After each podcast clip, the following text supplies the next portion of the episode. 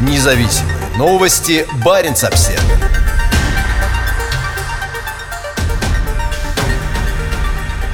В 2021 году на Севмаше заложат еще два Борея-А. Девятая и десятая стратегические подводные лодки проекта будут называться «Дмитрий Донской» и «Князь Потемкин». За несколько недель до истечения срока договора СНВ-3 между США и Россией генеральный директор Северодвинского завода «Севмаш» Михаил Будниченко заявил, что завод построит еще две стратегических подводных лодки. В интервью корпоративному журналу «Завод» Будниченко сказал, что строительство начнется в 2021 году. Имена Дмитрий Донской и князь Потемкин хорошо известны из истории российского флота. Потемкин – броненосец российского императорского флота, ставший широко известным после восстания экипажа против офицеров во время революции 1905 года. Имя же Дмитрия Донского носит последняя оставшаяся в строю подводная лодка проекта 941 «Акула». Скорее всего, нынешний Дмитрий Донской будет выведен из эксплуатации до того, как одноименный Борей А войдет в состав флота в 2026 году.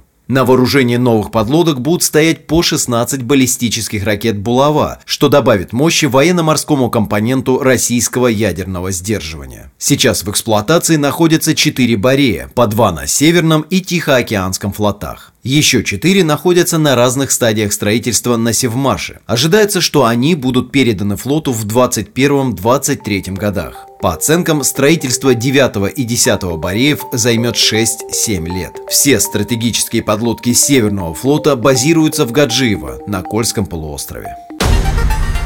Независимые новости. Барин обсервис